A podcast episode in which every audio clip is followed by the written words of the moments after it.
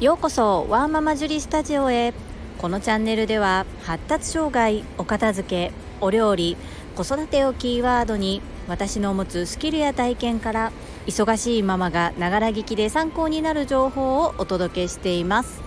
さて皆様いかがお過ごしでしょうか？今日は10回に一度の雑談会の日です。土曜日は毎週ほぼ子どもたちの習い事などで私の時間が潰れます。潰れますという言い方は良くないですね。子どもたちのために有効に使う時間として過ごしております。関西では中学受験の受験日が私学では1月15日。来週の土曜日です。私の長男小学校6年生の長男は中学受験を目指しており残り7日となりました。学校選びなど本当にいろいろと大変でした。少しその辺りに関して今日お話できたらと思いますのでよろしければお付き合いくださいませ。そんなこんなで本日のテーマは中学受験についてです。最後までお付き合いよろしくお願いいたします。うちの長男が中学受験をするということを視野に入れ始めたのがちょうど小学校3年生が終わる少し手前ぐらいでした。それまで私たち親は息子に中学受験をさせるという発想は全くありませんでした。では受験をさせようという考えに至ったのはなぜだったのでしょうか？小学校3年生の秋9月10月あたりですね。息子が学校でいじめに遭っているということを私は知ることになります。家では何も言わない長男なんですが珍しく学童に行くのをすごく嫌がったんですね。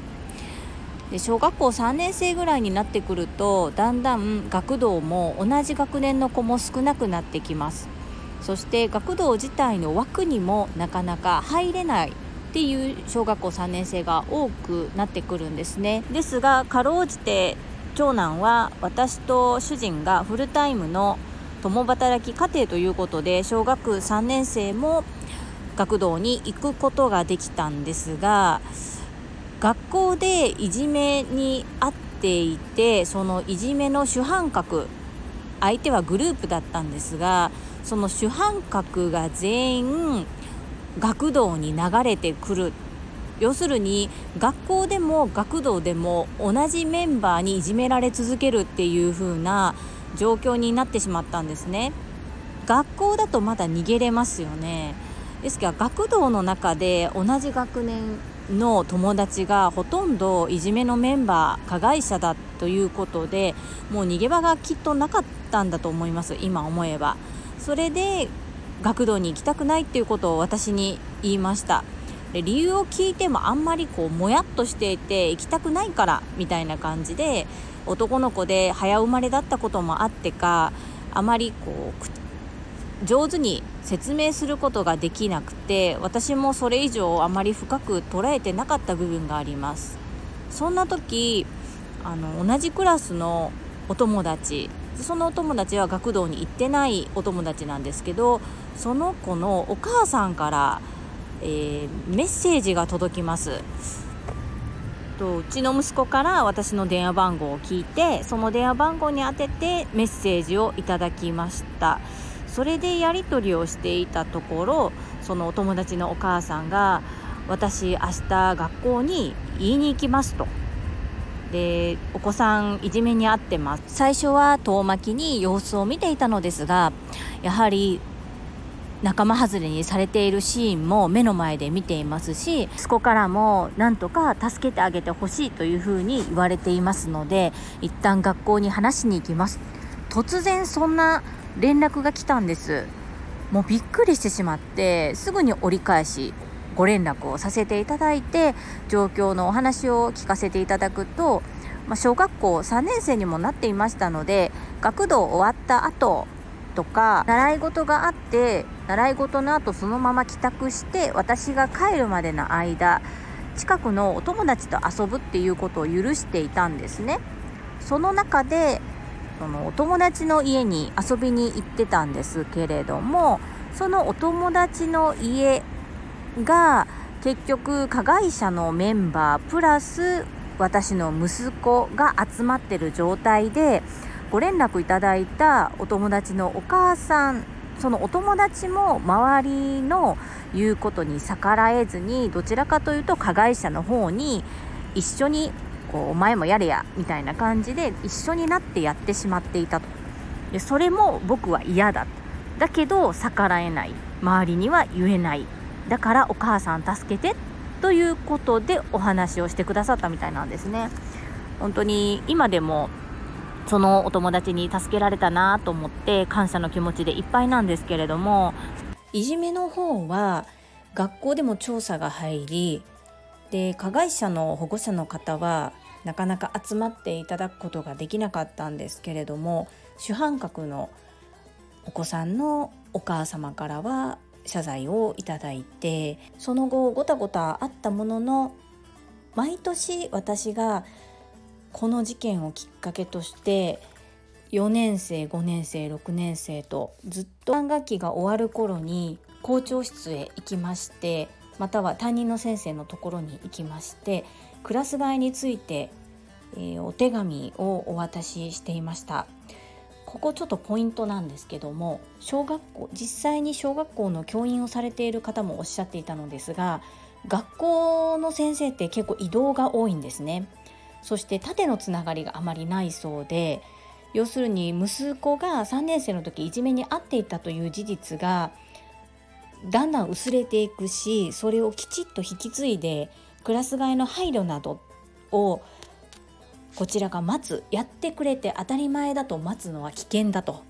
いうふうなアドバイスをいただいていましたので毎年学年が変わる前には必ず校長室に出向いてお願いをしに行っていました。それをが功を制してか4年生5年生6年生と3年間ですねそのいじめグループいじめにあったグループのメンバーとは同じクラスにはならずに済みました。そのおかげで平穏に小学校生活残りの小学校生活を過ごせることができましたがどうしても長男の中でそのことがトラウマになってしまい中学校になっても同じメンバーが中学にいるのがもう苦しいと嫌だ。ということでもともと勉強が好きではなかった長男ですが受験を目指すこととなって今になります。もともと中学受験を目指し始めたきっかけについて今日はお話ししてみたのですがもともと